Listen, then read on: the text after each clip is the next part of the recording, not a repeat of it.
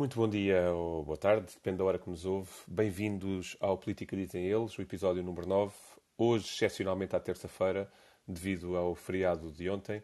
Vamos, obviamente, abordar o tema quente dos últimos dias, a possível dissolução do Parlamento, a crise à direita e a crise política no país. Se calhar gostava por si, Luís, bem-vindo, bom dia. O que é que lhe apraz dizer sobre isto?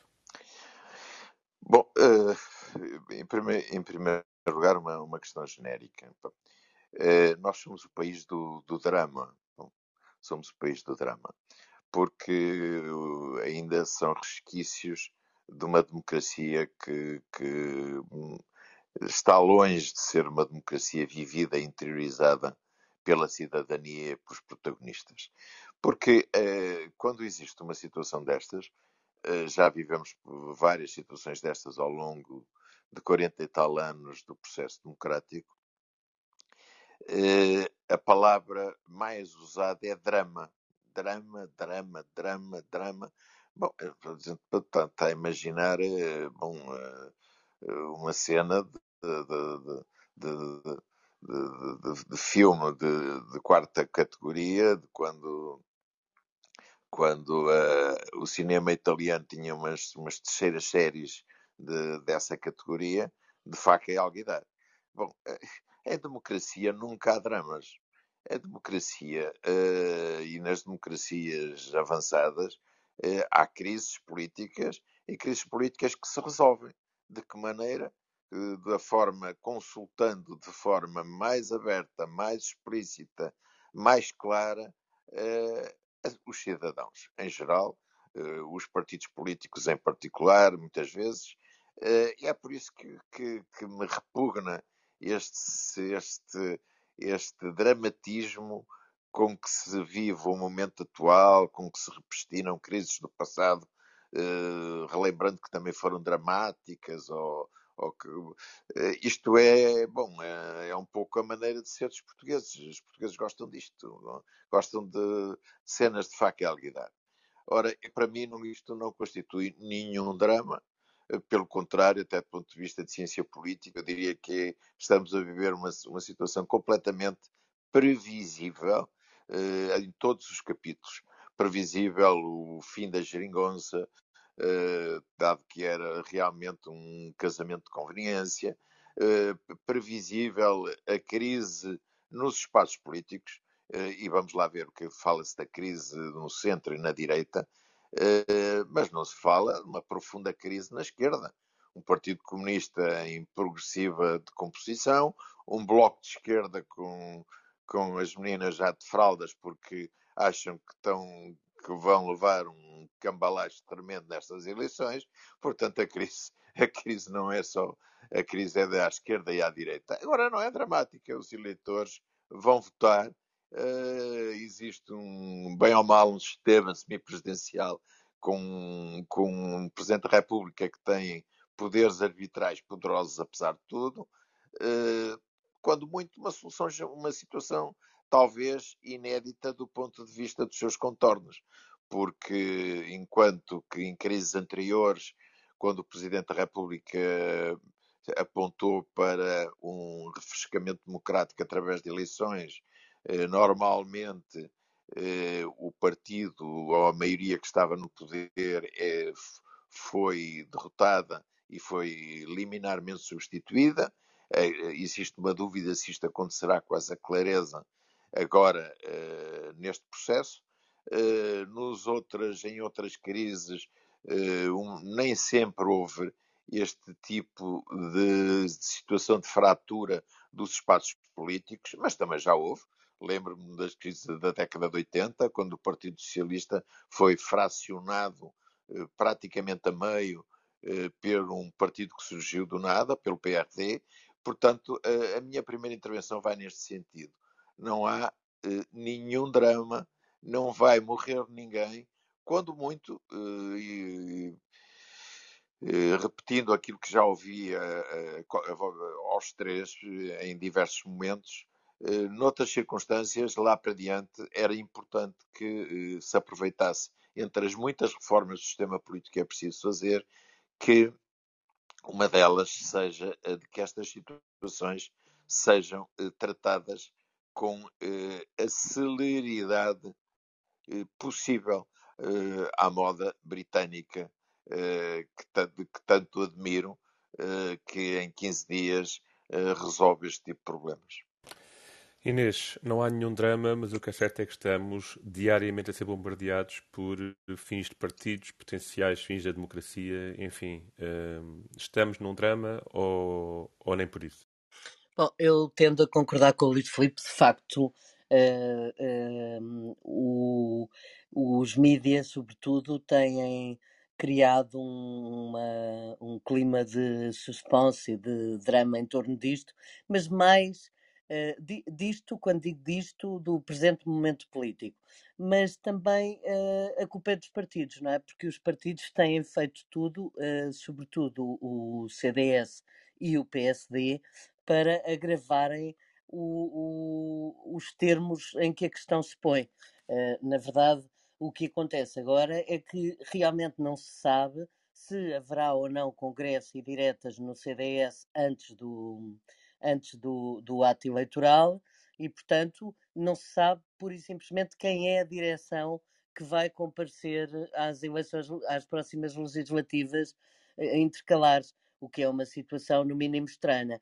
Uh, o PSD estava um bocadinho melhor quando ontem uh, a Comissão Permanente de Rui Rio escreveu uma carta aos militantes encorajando-os a refletirem sobre a necessidade de adiar também, o, também dentro do PSD a realização das diretas e do Congresso. E, portanto, no fundo, um, qual é aqui o, o, o, dilema?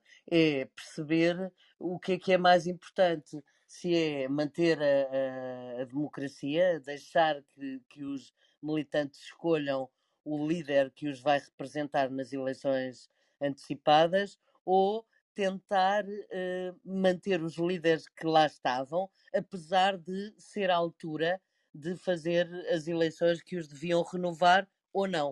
Uh, no fundo, é essa a questão, grosso modo.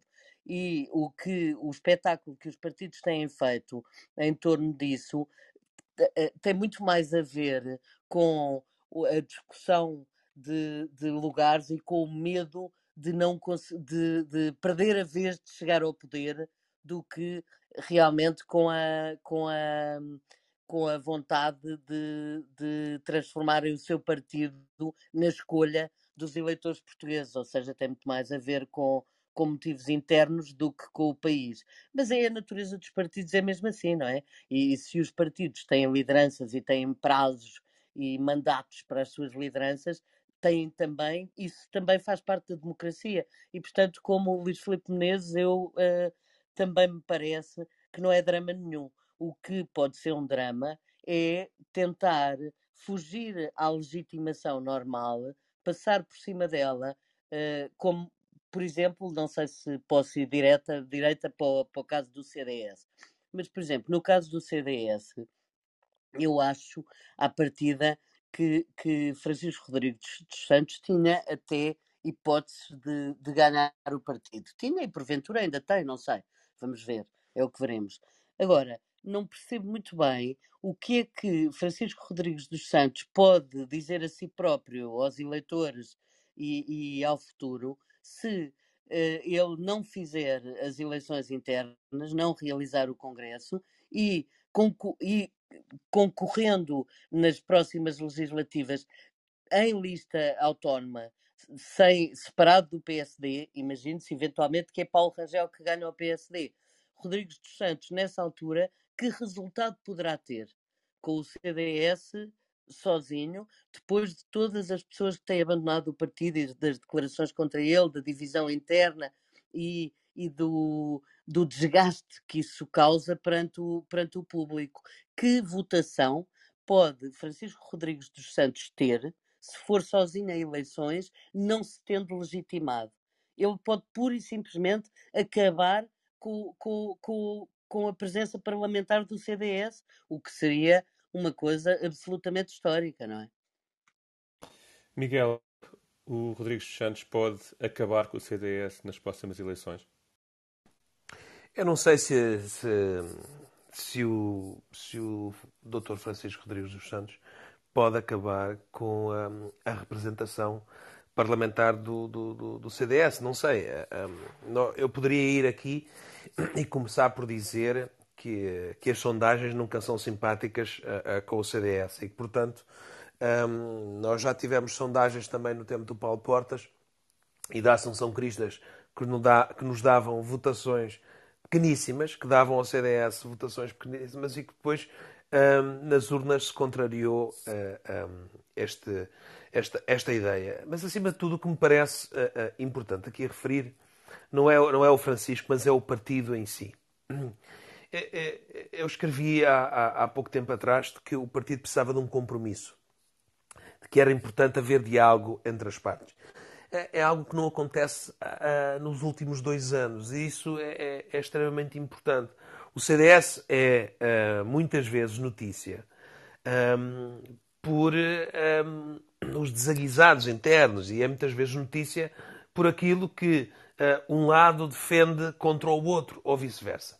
E, portanto, não há possibilidade absolutamente nenhuma de ter uma, uma comunicação positiva para fora e ter uma imagem que as pessoas possam um, uh, olhar e se rever e dizer: bom, este é o CDS um, que sempre me representou nesta ou naquela ou na outra área. E, portanto, um, há aqui uh, que pensar, antes de pensar nem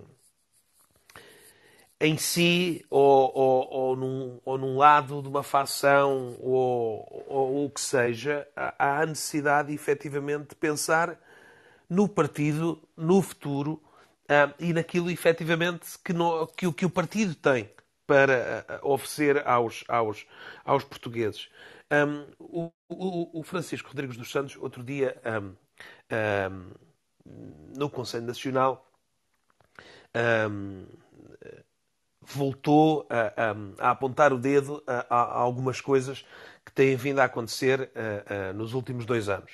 Da mesma forma que a, sua oposição interna voltou a repetir aquilo um, que nos últimos dois anos uh, considera que a direção nacional não conseguiu dar ao CDS. E, portanto, não há discussão no CDS sobre o futuro. Não há discussão no CDS sobre um verdadeiro projeto a apresentar aos portugueses. É para ir com o Dr. Rui Rio? Então, mas e se o Dr. Rui Rio não chegar, ou não se mantiver, neste caso, perdão, uh, um, como presidente do, do, do PSD? Uh, o, o CDS vai sozinho? Com que programa? Em que condições? Qual é a mensagem? Uh, e é isso é que é para mim o grande drama. E o grande drama é que, uh, efetivamente, temos de um lado alguém que diz: uh, Bom, mas eu estou aqui uh, e o meu mandato só termina uh, a 27 ou 28 de, de janeiro, e eu estou aqui, nos últimos dois anos aguentei o barco, por vento, por, passando o barco por, por, por, grandes tempestades, e portanto eu agora um, considero-me que tenho legitimidade para ir. E do outro lado, existe uh, um, um, grupo de pessoas que nos últimos dois anos considera que o, o, o Francisco não tem condições uh, e não conseguiu passar uma mensagem e que o partido não tem, não tem também muito a ver com aquilo que essas pessoas consideravam que é uh, o partido. E, portanto, não havendo compromisso, não havendo diálogo, não havendo uma capacidade de se sentarem um, e de porem.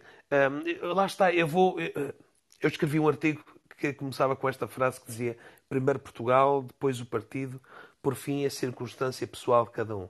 Esta frase é uma frase de Sá Carneiro uh, uh, e que para mim diz muito daquilo que era a importância uh, um, de olhar um, este assunto de uma maneira um, realmente, realmente importante, que é este não é o momento de dar o espetáculo que está a ser dado. E, e eu deixo-vos esta pergunta que é se nós tiver, se o CDS teve um Conselho Nacional na sexta-feira em que a informação, apesar daquilo ser uma reunião privada, a informação passa cá para fora. tivemos nos dias seguintes o Presidente do Conselho Nacional, o Nuno Melo, o Telmo Correia, variadíssimos, variadíssimas personalidades, algumas delas que, que se desfiliaram. Tivemos uma que, que inclusive se desfiliou uh, em direto na, nas televisões. Portanto, um espetáculo deprimente. Eu faço-vos esta pergunta. Será que se tivéssemos congresso agora, será que se o CDS tivesse congresso agora, neste momento, o congresso serviria para Portugal? O congresso serviria para criar uh, uh, uma mensagem, para criar um projeto para Portugal? Um, eu tenho sérias dúvidas.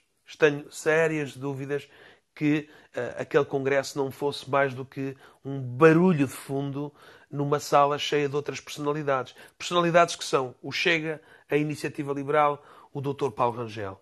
E, portanto, hum, a democracia tem que ser cumprida, a democracia interna do partido deve ser cumprida. É importante dar a voz uh, uh, aos militantes, é importante que os militantes digam, mas é importante que haja serenidade e compromisso para que o CDS eh, se consiga fazer ouvir. E neste momento não parece que isso esteja a acontecer e não me parece que num futuro próximo seja possível efetivamente eh, existir esse compromisso. E aí sim, hum, eu não posso responder à tua pergunta de uma forma direta, mas aí sim, preocupa-me hum, a visão que os portugueses têm do CDS e como é que hum, vão uh, responder a essa visão nas urnas.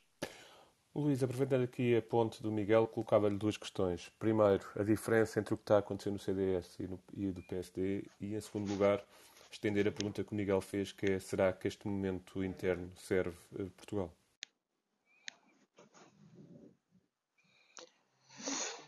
Uh, Bruno, uh, a segunda pergunta não ouvi bem. Era que se este momento interno serve Portugal? Bom, o, o Bruno, na, na, na, introdução e num comentário que fez ao que eu, ao que eu afirmei, disse uh, uma coisa com muito sentido, que, uh, que, que, foi, uh, abordou a questão seria drama se a democracia estivesse em causa. Eu acho que a democracia não está em causa. Agora, é preciso que se aprenda um conjunto de lições para ver se vamos sucessivamente, sempre muito lentamente, melhorando. Uma das lições é não viver, como eu já disse, estes fenómenos de, crise, de crises políticas. As democracias ocidentais, europeias, têm tido essas crises. Houve grandes cataclismos dos espaços políticos em Itália, em França, em França sucessivamente. Na própria Espanha, hoje já para a, caminhar para uma situação de uma clarificação talvez mais, mais nítida da realidade, mas crises sucessivas à esquerda, à direita, ao centro. Bom, eu penso que nenhuma delas foi vivida com esta carga dramática, apesar de até dos nossos vizinhos espanhóis terem antecedentes históricos e culturais que até visassem uma, uma, um maior dramatismo. Mas eh, em Portugal, em primeiro lugar, acabar com este anátema do drama, do drama iminente. Em segundo lugar, fazer reformas para que estas situações se resolvam com eh, transparência, rapidez e tranquilidade.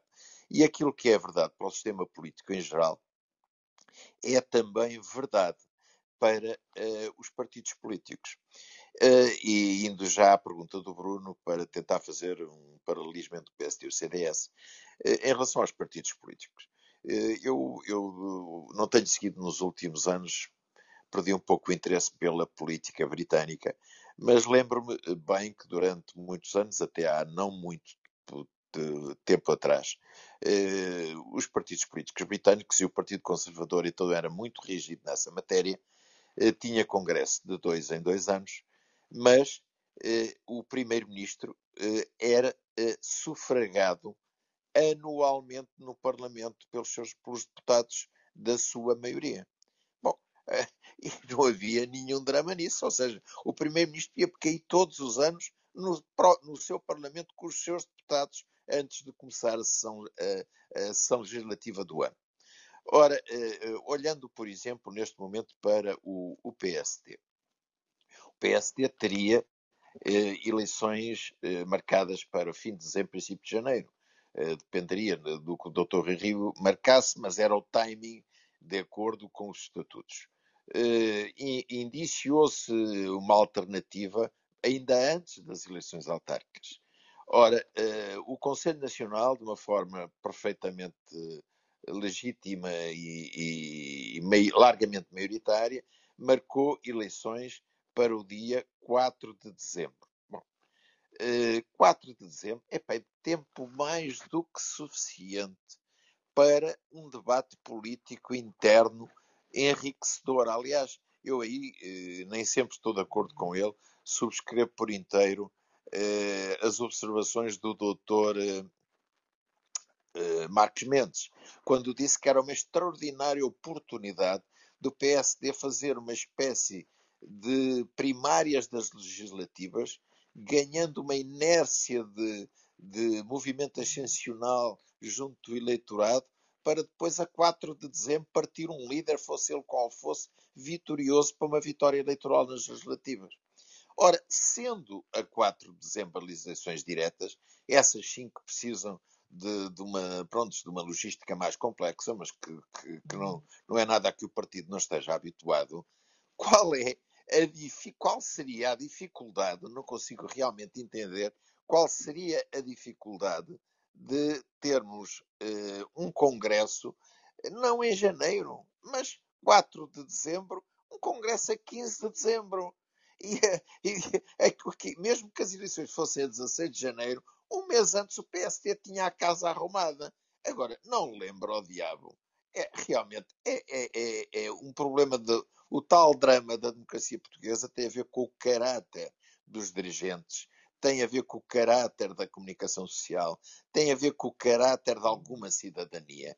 Eh, eu não lembro ao diabo que, estando aprovado uma eleição direta de um líder para o dia 4 de dezembro, que não se faça todos os possíveis para montar uma logística para ter uma comissão política que o apoia e que vai fazer escolhas para as legislativas logo em, logo em dezembro. Para mas, que em janeiro? Luís, Luís deixa-me colocar-lhe uma questão que Sim. tem a ver com isso. Eu, eu percebo que a máquina funciona e percebo que o partido estaria preparado para fazer eleições a 4 e Congresso a 16, mas isso não daria tempo para eh, colocar listas a deputados se as eleições uh, relativas fossem, por exemplo, marcadas para 16 de janeiro. Existe se fossem um para, eleitoral. Se fossem para, oh, oh, Bruno, se fossem para 16 de janeiro, não, eu não tenho as datas bem presentes, mas eu julgo que ainda daria tempo para 16 de janeiro. Não, são 41 dias uh, e, portanto, iria parar no início de, de dezembro e, e, portanto, antes de 16 de dezembro, que seria o Congresso, enfim, em causa, não é? Sim, mas poderia ser, poderia ser, nada impediria, oh, oh Bruno, nada impediria, por exemplo, não é inédito no PSD, não é inédito no PSD, que o Conselho Nacional, que é o órgão que substitui a congressos entre eleições, no dia 5 de dezembro, reunisse e, e elegesse uma Comissão Política Nacional. Nada o impediria. Isso já aconteceu na história do PSD. Portanto, ou, ou, ou, os dirigentes querem viver de acordo com, com regras modernas de, de democracia. Ou, repare, esta, esta, esta, este comunicado de ontem da Comissão Permanente do PSD, sinceramente dá-me vontade de rir. Como é que o doutor Rui Rio vem dizer que não, que não pode haver uh, beligerância em cima de um ato eleitoral?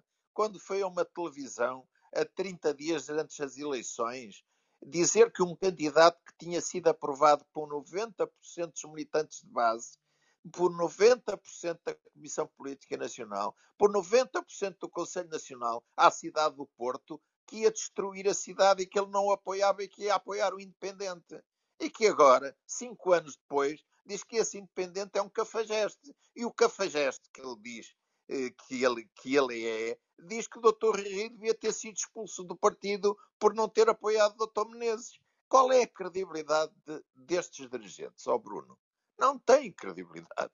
Porque uma coisa é mudar de opinião, mudar de opinião é perfeitamente legítimo. Agora, em matéria de caráter, alguém alguma vez me viu, a mim, na véspera das eleições, gostando mais ou menos do, da doutora Manuela Ferreira Leite ou do doutor Rui Rio, eh, vir, dizer, vir dizer que eles tinham que sair?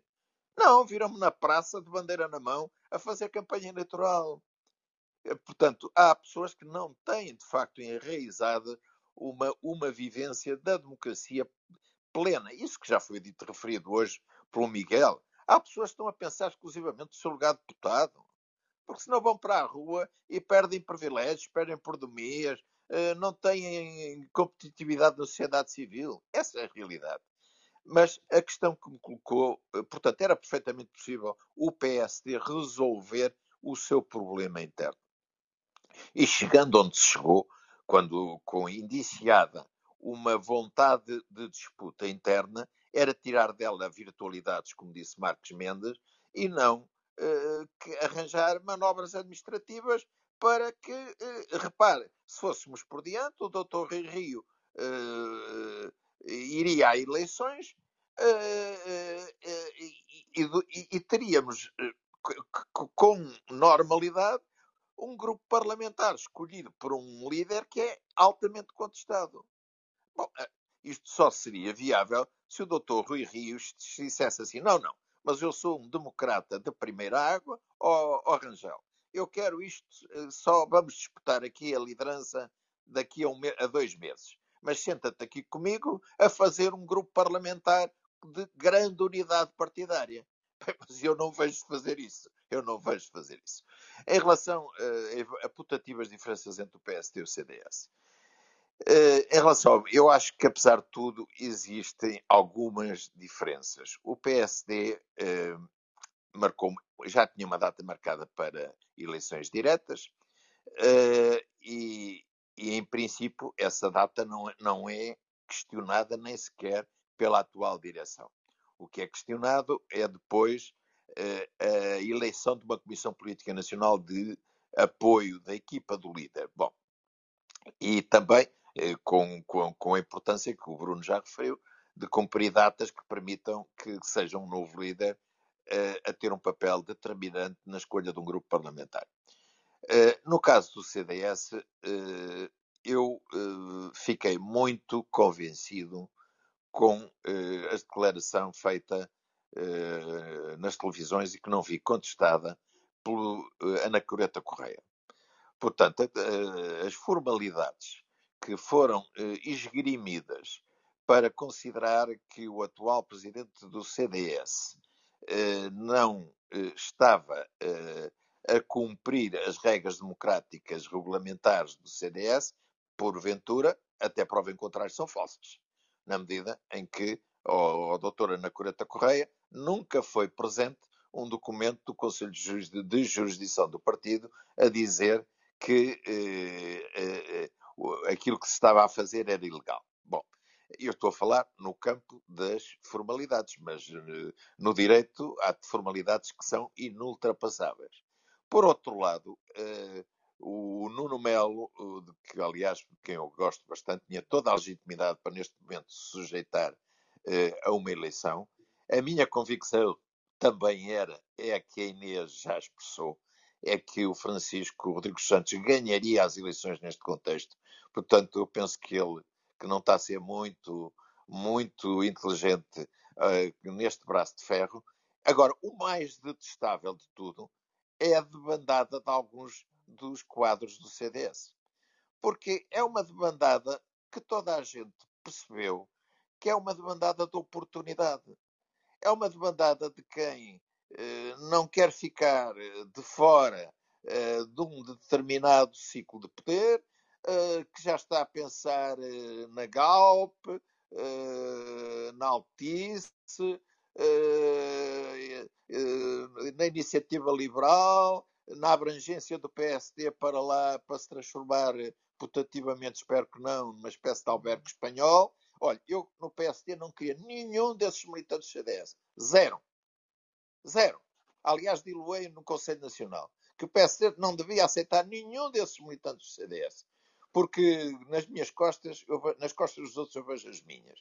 E, portanto, acho que nos últimos dias, Francisco Rodrigues Santos, independentemente do, do caminho que o CDS vá tomar do ponto de vista eleitoral, que não é um caminho fácil, é um caminho muito, muito complexo e muito difícil, eh, em meu entender, do ponto de vista ético, ganhou uns pontos. Inês, lance-te duas questões que vêm desta análise do Luís. Primeiro, uh, Rodrigues dos Santos fez mal e não ir ao Congresso porque provavelmente até ganharia. Uh, é uma questão que se coloca de, em cima da mesa. E em segundo, em relação à situação do PSD, se temos aqui uma situação em que claramente me parece que Rangel iria ganhar, portanto, ao contrário do que aconteceu no CDS, e portanto Rui Rio e, e os intervenientes leram todos o príncipe e estão agarrados ao poder e cada vez menos preocupados com o que daí advém? Bom, eh, relativamente ao, ao, ao CDS, eu acho que, que Rodrigues dos Santos fez mal. Tudo o que eu, tudo o que eu disse antes aponta para isso. Agora, o, o problema não é o, o, o passado, o problema é os reflexos que isso vai ter no futuro. Eu, eu, eu gostava, francamente, que, que, que Rodrigues dos Santos e no PSD Rui Rio tivessem a hipótese para ir às legislativas. Gostava eh, eh, que, que isso fosse possível. Simplesmente para saber se, é, se isso é justo ou não é justo e se os militantes de cada um dos partidos querem, querem ou não querem isso, não há outra maneira senão fazer as eleições que era, já era suposto serem feitas. Portanto, eh, o problema de as antecipar 15 dias ou um mês ou dois meses não é verdadeiramente nenhum empecilho à, à democracia interna nem à democracia portuguesa. Portanto, não, eh, se ele faz mal eh, em não ir ao Congresso, eu acho que faz, porque o problema é, provavelmente, ele até ganharia esse Congresso, mas ainda que não ganhasse, como é que ele vai depois suportar as culpas, eh, responder, justificar-se perante os militantes, se tiver um mau resultado. Eh, vai ter uma enorme dificuldade. Eh, acho mesmo que, que é um mal praticamente irreparável, por muito bem intencionado que ele tivesse. Eu não, eu não, eu não estou, reparem, a dizer que Nuno Melo e os, e os seus seguidores e o, e o, e o grupo de, de, de, de, militantes que resolveu bater com a porta e anunciar que se desfiliava eu não estou a defender que eles tenham razão, uh, nem que a legitimidade seja só deles. A questão é que tirar-lhes a vez, não os deixar ir a votos, é em si mesmo um tiro no pé. O, o meu ponto é que Rodrigues dos Santos é que vai sofrer as eventuais consequências disso. Isso eh, quanto ao CDS. Quanto ao PSD, hum, na verdade, mutatis mutandis, ocorre um bocadinho a mesma coisa.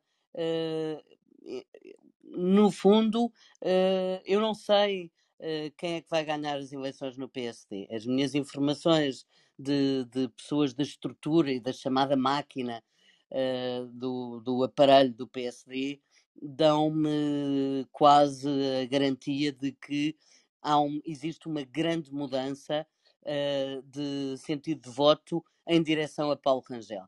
Ou seja, que Rui Rio estaria a ser abandonado pelo, pelos uh, representantes locais, pelos, pelos chamados caciques, e que uh, uh, se anunciava uma, uma, se anuncia uma, uma derrota estrondosa para Rui Rio. Eu não sei se isso é verdade ou não, até, até, até ao lavar dos cestos é vindima, como, como diz o povo. Agora, o que eu sei é que o, há uma grande parte do país que acha que era legítimo e até justo, entre aspas, eh, que, que Rui Rio pudesse ir às eleições legislativas, mas lá está. Isto da política não tem nada de justiça ou de injustiça. A, a política tem a ver com a vida e a vida uh, muda todos os dias, muda muito rapidamente e a arte da política é justamente conseguir adaptar-se às alterações que a vida nos traz todos os dias e os políticos sabem todos e muito bem isso. E, portanto, uh, Rui Rio, uh, espero oh, Inês, desculpe interromper. É, à vontade, Luís Filipe. Só para lhe fazer uma pergunta. Qual é a diferença entre eh, a vida negra que durante 10 meses me fez o doutor Rui Rio a ir à televisão, quando eu era líder do partido, dizer que pagar 8 euros eh, em, em cash para pagar uma cota era lavar dinheiro do, da máfia mexicana, ou do doutor Pacheco Pereira de mergulhar o seu blog e as, com as setas do PSD ao contrário e de infernizarem-me 10 meses a 10 meses de eleições ou eh, o doutor Rangel agora querer ser líder a dois meses de eleições. Quer dizer, quem é que tem mais moral e qual é a moral do doutor Rui Rio quando teve este comportamento comigo, como teve com o Passos, com Pedro Passos Coelho, para vir hoje apelar eh, à sensatez dos militantes, de lhe darem estabilidade, eh, uma estabilidade que ele não fez nada por ganhar ao longo destes cinco anos que leva da liderança do partido. É, mas eh, eh, não, moral, eh, moral nenhuma. Uh, por um lado, uh, respondendo à sua pergunta diretamente, uh, acho que o que Rui Rio lhe fez a si, pessoalmente, enquanto presidente do PSD, não se faz. O que lhe fez enquanto candidato ao Porto não se faz. e, portanto, moral nenhuma. A questão é que eu não estava a falar dos militantes do PSD, eu estava a falar do país. E a imagem que o país. Sim, mas eu pergunto-lhe, mas ó Inês, eu pergunto-lhe o que é que o país e a cidade do Porto ganharam com esse comportamento do Dr. Rui Rio há, há anos atrás. Em meu não entender, ganharam, em não, meu entender apesar, de ser, apesar de ser juiz em causa própria, perderam.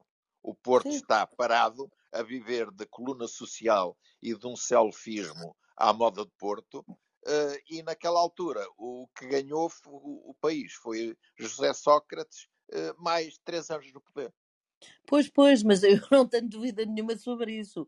Mas eu não estava a, a defender a minha posição pessoal, Luís Filipe. Eu acho que, que, que Rui Rio é uma pessoa altamente criticável e, sobretudo, ele uh, mascara-se de não político quando uh, anda nisto há mais de 20 anos e é um político a tempo inteiro, não é? Eh, portanto, uh, o, o, a, a, narrativa de que, de que eu sou um economista que até nem queria muito estar na política, estou aqui só porque exigem que eu esteja. Há 20, há 20 anos, não, há 30. Há 30, pois. Eu, eu respondo desde a um chamamento, eu, essa narrativa não pega. Desde que, desde que eu o convidei para deputado. Pois, portanto, no fundo, no fundo a culpa é sua. Eu sou uma espécie de doutor Frankenstein. a culpa é sua. Bom, mas relativamente ao, ao, ao, PSD, eu não sei se Paulo Rangel vai ou não vai ganhar. O que sei é que uh, ele tem direito de concorrer uh, para ganhar e que o deles, eh, ou Rangel ou Rui Rio, quem ganhar é que vai às legislativas, ponto final, parágrafo, e quanto a isso não há mais nada a dizer. Eh, podem chorar e inventar uh, dramas e urdiduras e, e, e dizer muito mal uns dos outros, mas a questão é que um deles vai ter que se apresentar ao país e só pode fazer isso depois de ganhar as eleições. A história de agora vamos uh, fazer as legislativas e depois se faz o Congresso é impensável em democracia, não faz sentido nenhum. Só teria feito se isso fosse feito por acordo. Não tendo sido feito por acordo, como golpe de bastidores, não, não, não é praticável, não é pensável e, e ninguém uh, teria uma liderança sustentada a partir desse momento. Nem Rui Rio, nem Francisco Rodrigues dos Santos. E, portanto, eu acho que fatalmente, tanto um como o outro terão que fazer eleições internas para decidir quem é a direção que se apresenta às eleições legislativas. E para mim, é sério que acho que, que já, já basta desse assunto, porque tudo são epifenómenos. Tudo são. Eu tenho a maior consideração por José Ribeiro e Castro, como tanto também pelo, pelo, pelo Filipe Ana Coreta Correia. Agora, eh, eu não sei os podres internos que cada um deles pode, pode lançar contra Nuno Melo e contra a Assunção Cristas ou Paulo Portas, ou, e portanto, eh, não me interessa. Eh, o, o, o Estado para o país, o que interessa é quem é que vai ganhar e quem é que vai uh, comparecer às legislativas. É isso que interessa. E tudo o resto é andar a, a, a prolongar o estertor de direções que eventualmente precisam de ser renovadas, é a minha opinião. Miguel, estamos a fechar este tema que marca, obviamente, a semana e vai marcar as próximas semanas, pode até janeiro. Um, como é que tu vês então o futuro da direita, esta direita que não se entende e que alterações é que se impõem, que lições é que se tiram deste, deste episódio? Ora, aí está, aí está para mim o cerne da questão. António Costa é, é um político um, muito hábil, mas também é um político que a sorte parece que lhe sorri sempre. E no momento em que a direita teria ou tem aqui a possibilidade de ter uma oportunidade. É também por essa oportunidade que existe hum, esta vontade enormíssima de algumas pessoas virem a liderar uh, um, os partidos. Uh, porque cheira um pouco de que há a possibilidade de termos aqui uma mudança de ciclo. E quando a direita deveria estar a discutir e a falar para o país vou, vou, vou relembrar aquilo que o Luís Felipe falou aqui no nosso, no nosso podcast e que eu sublinhei. A necessidade dos partidos, o PSD e o CDS, de nos, nas próximas semanas, nos próximos meses, falarem para o país, apresentarem as propostas, apresentarem o seu projeto alternativo. Um, o PS está quieto, está acuado, mas já começou a sua campanha. E vai vir aí uma quantidade de dinheiro e, não havendo drama nenhum, o governo está em funções, continuará em funções e vai, efetivamente, usar a máquina do Estado para fazer a sua propaganda. E, portanto, o drama é da direita, que, no momento em que lhe é dada uma oportunidade de dizer ao que vem, não estou a dizer com isto que, que fosse automática, a, a, automática a vitória da direita. Mas quando tem uma oportunidade de dizer ao que vem, numa crise criada pela esquerda, é importantíssimo sublinhar isto.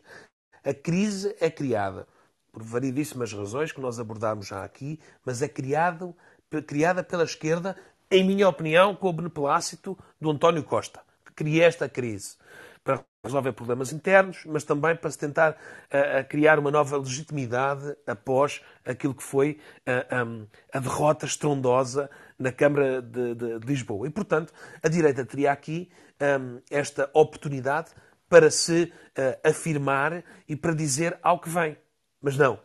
Anda tudo numa roda viva, discussão é congresso, não é congresso, é diretas, não é diretas. Um, todos os dias a comunicação social dá ênfase um, à falta de capacidade dos partidos de darem uma resposta efetiva à necessidade das pessoas, ou seja, apresentarem soluções. Um, e depois temos, um, andamos a discutir na, na, na televisão os prazos e, e, e, os dias. Ah, não, mas não pode fazer o Conselho Nacional nesse dia, porque senão vai ter que convocar o Congresso para outro dia e depois veja lá como dizia o doutor eh, Marcos Mendes no, no, final de semana, veja lá que o doutor Rangel só tem dois dias para fazer as listas. Um, eu acho que é tempo um, de verificar que o modelo que nós temos, o modelo político e o modelo eleitoral, não mais se adequa ao país que temos, às mudanças políticas que foram feitas uh, em Portugal e no mundo, um, às diferenças ideológicas, uh, ao aparecimento de novas tendências políticas, ao aparecimento de novos partidos. Há uma necessidade enorme de acabar com este, com este uh, sistema super burocrático. 41 dias antes das eleições, 41 dias antes das eleições, têm que ser entregues as listas de deputados. Depois, um, todo o processo é longuíssimo. Um, o Marcelo já ouviu os partidos umas duas vezes. Já ouviu Ferro Rodrigues e o Primeiro-Ministro umas duas ou três vezes. Vai se reunir com o Conselho de Estado. Uh, uh, um, ontem, uh, ontem a Inês na, na, na TVI, na entrevista que deu, perdão, falava da, desta situação. É uma quantidade de pessoas que têm interesses, um, muitas delas representam de forma indireta ou indireta os próprios partidos. Um, ou seja, é, é, é, quase um repetir de um repetir daquilo que já foi repetido.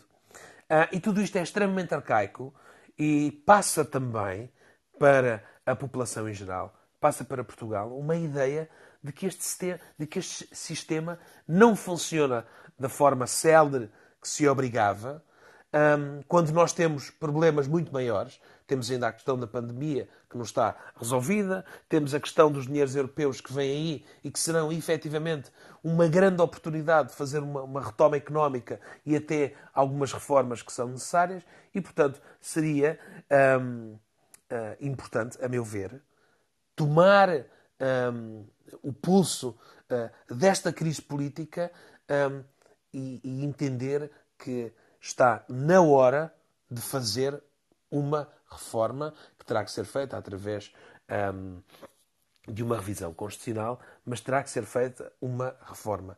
Uh, há muitos anos atrás um, tentou-se fazer uma reforma do número de deputados. Não, não, não foi, Luís? Meus caros amigos, eu posso, eu posso deixar claro, claro. Um, uma pergunta aos três. Face à sociedade mediática em que vivemos, à rapidez de circulação de informação, ao conhecimento que os militantes, em particular, e os cidadãos em geral, têm dos intervenientes. Digam-me lá, qual era o drama de um PSD sensato amanhã se reunir e dizer não, não, as diretas não são a 4 de dezembro, as diretas são a 17 de novembro e o Congresso a 25 de novembro. O que é que isso ia modificar a democraticidade da escolha? Não havia tempo suficiente, porque ou, ou, ou alguém tem dúvidas que a esmagadora maioria dos eleitores e dos uh, eleitores internos do PSD já fez a sua escolha. Eu não sei qual é, mas que já fez, fez. As pessoas não querem mudar as regras do jogo pura e simplesmente epá, porque não querem. Porque não querem como dizia um grande presidente, meu amigo há uns anos atrás, de, um país, de outro país do mundo, dizia Luís, a coisa mais estranha na política é que nunca se consegue fazer com rapidez o óbvio. Mas, mas é, é, é, mesmo isso, é mesmo isso. E todos estes prazos são longuíssimos. Uh, ah, um, e, e, e, estes prazos mostram também a, a, incapacidade que me parece que o sistema tem e o sistema também do sistema do, do, do, da própria forma dos partidos trabalharem. É, é, Dá-se inúmeros dias. Eu termino dizendo o seguinte, uh, ah, um, e acho que todos, todos vocês uh, um, e muitos dos nossos uh, ouvintes vão se rever nesta situação. Vocês, um, vou-vos dar aqui um exemplo que me parece importante. eu vou falar, por exemplo, aqui do, do Reino Unido.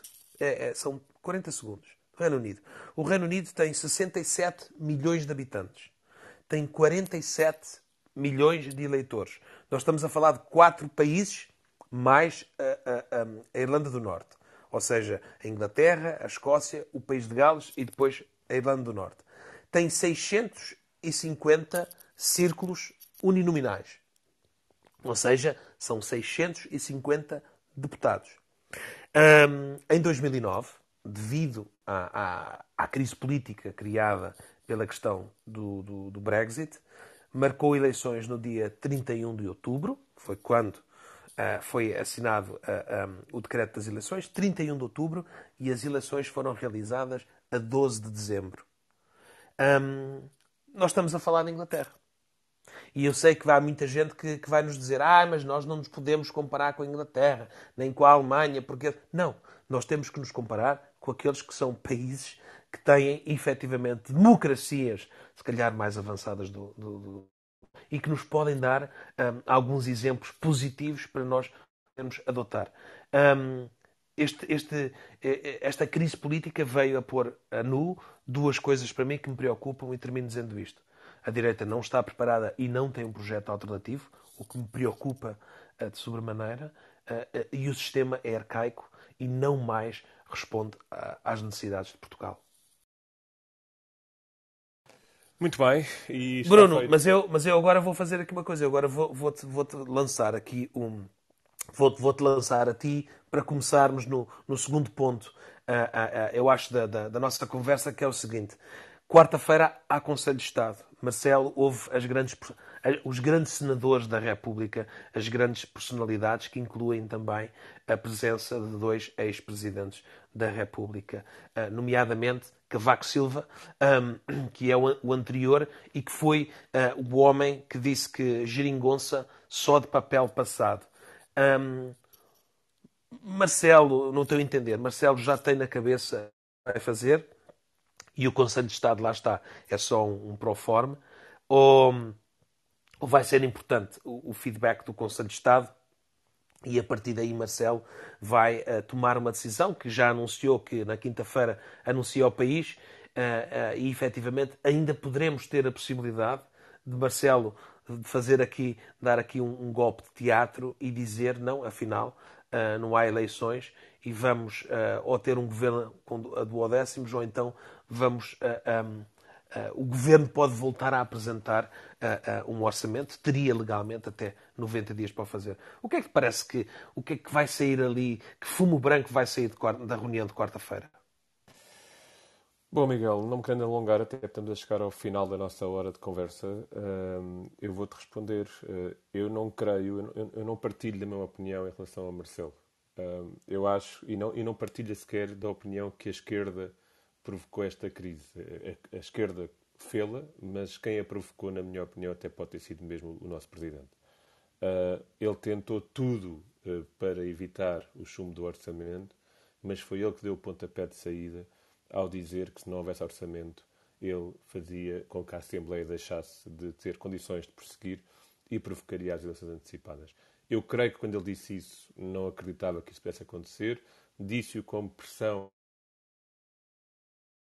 o quanto os partidos tinham a perder, em especial o PCP e o Bloco, que hoje não falámos sobre eles, mas, mas que têm muito a perder nas próximas legislativas, se forem em janeiro, porque não acredito, nem num caso nem noutro, que mantenham o, o número de parlamentares que têm neste momento, especialmente o Bloco, parece-me que não vai manter de todo o, o, número que tem e sofrerá mesmo uma significativa redução de, deste, deste número de deputados. E, portanto, Marcelo faz-me lembrar um pouco aquela pessoa que diz em voz alta: agarrem-me que não eu vou, e agora ninguém o agarrou e ele tem que ir. E, portanto, parece-me, responder à tua pergunta, que o Conselho Nacional de. Desculpa, o, o, o Conselho de Estado da próxima quarta-feira será um pró-forma porque não vejo margem de manobra que não seja marcar as eleições. Neste momento, o que me parece que está em decisão, se tu quiseres, ou se vocês quiserem, é a data dessas eleições e não propriamente se elas vão existir ou não. E Marcelo colocou-se nessa posição. O que sendo estranho face à, à personagem política do nosso Presidente, não deixa de ser também um pouco sintomático daquilo que tem sido a presidência dele muito intervencionista, uh, muito ao lado do governo, mas acima de tudo tendo uma postura que eu não vi nos últimos três mandatos, que foi aqueles que eu me lembro enquanto adulto, Jorge Sampaio, Cavaco Silva e Mário Soares. Este é um presidente que gosta de palco, que gosta de ribalta e que desta vez, se calhar, meteu os pés pelas mãos e agora vai ter que sair de um problema que, na minha opinião, ele próprio, no mínimo, ajudou a criar com uma grande uh, cota de responsabilidade. Uma nota muito final, se me permitirem, em relação àquilo que vocês disseram. Miguel, disseste António Costa teve sorte porque isto calhou numa altura em que a direita está fragmentada. Eu tenho muitas dúvidas quando falamos de António Costa em usar a expressão sorte. Eu acho que se algum político em Portugal tem um mestrado em Maquiavel é António Costa e, portanto, ele soube gerir perfeitamente os timings. Acredito que não tivesse a contar com a derrota em Lisboa. Uh, acho que ninguém estava. Eu acho que nem quem ganhou estava a contar com isso. Mas se não fosse este ano, seria para o próximo. Este mandato não iria chegar ao final. E António Costa estava a gerir o tempo certo para provocar esta crise. E, e, e sinal disso é a forma evidente como o PS fingiu que negociou. Uh, embora também, voltando aqui ao PCP e ao Bloco, eles próprios não negociaram o orçamento, negociaram causas e bandeiras um pouco a reboque daquilo que tinha sido a derrocada das, das autárquicas e fizeram questão também de levar para a sede de discussão orçamental matérias que nada têm a ver com o orçamento, para tentar ganhar aqui alguma, alguma cota de popularidade junto do seu eleitorado. Eu, eu terminava uh, a, tua, a tua resposta, a tua, neste caso a tua questão, com um, um, um resumo que é: não me parece, honestamente, que este cenário seja só prejudicial à direita. Parece-me que a própria esquerda do PS vai sofrer muito com, com, com esta situação e no, e no final, obviamente, o país. E, portanto, finalizando, eu diria, por ironia do destino, que Marcelo, mais uma vez, ajudou António Costa e ajudou o PS, eh, porque provavelmente, no final de tudo isto, teremos o PS que saiu como vencedor em número, mas um derrotado nas autárquicas e com uma posição muito fragilizada. Se a direita estivesse sólida uh, nesta discussão orçamental, o PS sai quase sem se ouvir falar dele. Como tu disseste bem, como vocês disseram bem, já fazer campanha para as legislativas. Curiosamente, focado e unido e sem qualquer tipo de divergência interna, pelo menos mediática, que afete uh, a liderança de António Costa, que aliás fez questão de dizer no debate parlamentar, quando se dirigiu à direita, que ao menos o partido dele sabia com que líder é que ia apresentar-se a eleições, e portanto parece-me evidente que uh, Marcelo, finalizando, se meteu num buraco por iniciativa própria e que esse buraco ajuda, mais uma vez, o Primeiro-Ministro a quem ele deu a mão durante os últimos seis anos. Se concordarem, passamos então para os recados finais. Eu iria começar pela Inês, as senhoras em primeiro lugar. Em primeiro lugar. Inês, o que é que trazes hoje como recado final? Hoje não, desculpem, tinha desligado o microfone. Hoje não, não tenho um recado, uh, nenhum recado maldoso. Tenho uma lembrança uh, de, do bispo de Balcal, que morreu e eu gostava de, de aqui me despedir dele uh, com uma palavra de, de simpatia e de grande admiração. Dom Basílio de Nascimento foi uma pessoa que conheci em 1991, salvo erro, no julgamento de Xanana Guzmão, a primeira vez que fui a Timor-Leste, Uh, o Bispo de Balcão era das pessoas mais inteligentes uh, que tive o prazer de conhecer na minha vida e, e entre as mais inteligentes era um verdadeiro humanista, uh, como, como nós achamos que, que, que, devem ser as pessoas boas. Assim era Dom Basílio de Nascimento e, portanto, a minha memória vai para ele. Muito bem. Miguel, uh, peço-te a seguir que faças os teus recados finais. O meu recado final é muito rápido. Esteve, uh, é sobre um, esta, uh, o COP um, 2026 e esta necessidade enorme que nós temos em salvar um, o problema. O, os, os, os líderes mundiais estiveram reunidos um, conjuntamente com, com pessoas um, técnicas desta, desta área e também o secretário-geral das Nações Unidas, um, o, o, engenheiro António Guterres, e se comprometeram a tentar efetivamente baixar as temperaturas até 2026 para níveis que, que, nos possam permitir uh, efetivamente um, ter uma produção mais lenta daquilo que é, em parte, a, a destruição do, do, do planeta. Um, eu deixo, deixo aqui o recado, deixo o recado aos políticos também, uh, um, neste momento que se discutem eleições e programas, que efetivamente também em Portugal, por variedíssimas razões, que pensem nesta necessidade, da necessidade de termos uma, uma, umas políticas ambientais mais fortes, mais presentes no nosso dia a dia, porque efetivamente é, é algo que, que, que é premente pensar é como é que nós podemos efetivamente melhorar a nossa qualidade de vida, também protegendo o, o planeta. Muito obrigado, Miguel. E antes, passando ao Luís, que deixe-me, antes de lhe pedir os seus recados, deixe-me dizer-lhe em dia de aniversário que, em nome de todos, lhe envio um enorme abraço de parabéns e que foi um prazer poder estar consigo esta hora no dia do seu aniversário. É isso, parabéns, Luís Filipe Mendes. Muito obrigado, muito obrigado. E em dia de aniversário, obviamente, peço-lhe também os seus recados.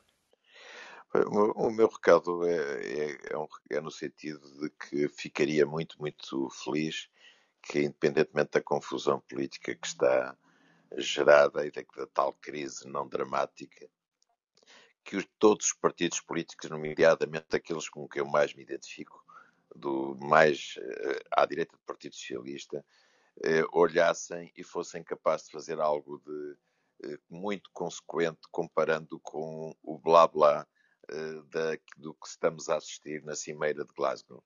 Eh, o problemas, o problema ambientais eh, no mundo hoje são problemas de vanguarda. E tenho muita pena, mas a esquerda nunca foi vanguarda. Era a altura de lembrar que, por exemplo, o Serviço Nacional de Saúde foi criado por governos de direita. Portanto, é a altura de serem eh, partidos do centro e da direita a liderarem de facto uma grande revolução de defesa do nosso planeta. Muito obrigado. Passo então eu para os meus últimos recados. Eu hoje tenho dois, peço-vos desculpa, é o dobro dos vossos, mas vou ser o mais rápido possível. O primeiro é uma preocupação, é uma notícia muito pequenina. Eh, eu estou fora e lia na imprensa internacional, ainda não a vi na imprensa portuguesa e estranho bastante. A Argélia, eh, para terem uma noção, exporta cerca de 10 mil milhões de metros cúbicos de gás natural por ano para a Espanha e para Portugal e acabou de anunciar, há três dias atrás, que vai fechar o gasoduto que abastece Portugal e Espanha devido à crise política e de relações diplomáticas que têm com Marrocos. E, portanto, isto é algo que passou aparentemente despercebido à comunicação social em Portugal, mas eu quero ressalvar porque isto provavelmente é mais uma machadada com impacto grande naquilo que é a crise dos combustíveis e dos nossos preços a muito curto prazo. São 10 mil milhões de litros de metros cúbicos de gás de natural que deixam de chegar à Península Ibérica. Obviamente, nem todos vinham para Portugal, há aqui uma grande parte que é a Espanha, mas o impacto fará sentir. O meu segundo recado é uma estupefação. Eu, eu vi com alguma perplexidade que esta semana uh, está a ser investigado fezes e papel higiênico no caso do atropelamento na A6 e a minha primeira palavra é uma vergonha enorme. E no momento em que se pede o fim das impunidades e compadrios entre políticos, e no momento em que estamos uh, numa discussão tão acesa sobre a moralidade e a, e a, legalidade e a legitimidade de todos, os políticos tinham a obrigação de dar o exemplo. Em seis, eu recordo que em seis anos de governos de esquerda, os casos mais importantes ficaram parados e é com enorme vergonha que eu vejo este caso, ao fim de seis meses, estar a continuar a arrastar-se, os políticos permitirem que ele se arraste e vamos ter um cabrita que vai chegar ao final da legislatura, que é uma coisa. Está bem que ela foi, vai ser interrompida, mas é, é inédito perante tudo o que lhe aconteceu, ou que ele fez acontecer, neste caso aconteceu, um, e não posso deixar de sentir vergonha. E, e, e apetecia-me dizer muito mais sobre estar a investigar fezes e papel higiênico, mas o fórum onde nós estamos impede-me de dizer há uma família de luto que ainda não o conseguiu fazer, há, uma, há crianças que ainda não conseguiram ter a compensação pela perda do pai. E eu parece-me cada vez mais evidente que há uma proteção a um titular de cargo público que não devia existir num país democrático. Uh, terminamos hoje por aqui. Agradecer a quem nos segue, uh, esperar que continuem a fazê-lo, dizer que estaremos de volta dentro de uma semana e desejar a todos uma excelente semana, de possível com o mínimo de chuva. Um abraço e vemo-nos na próxima segunda-feira.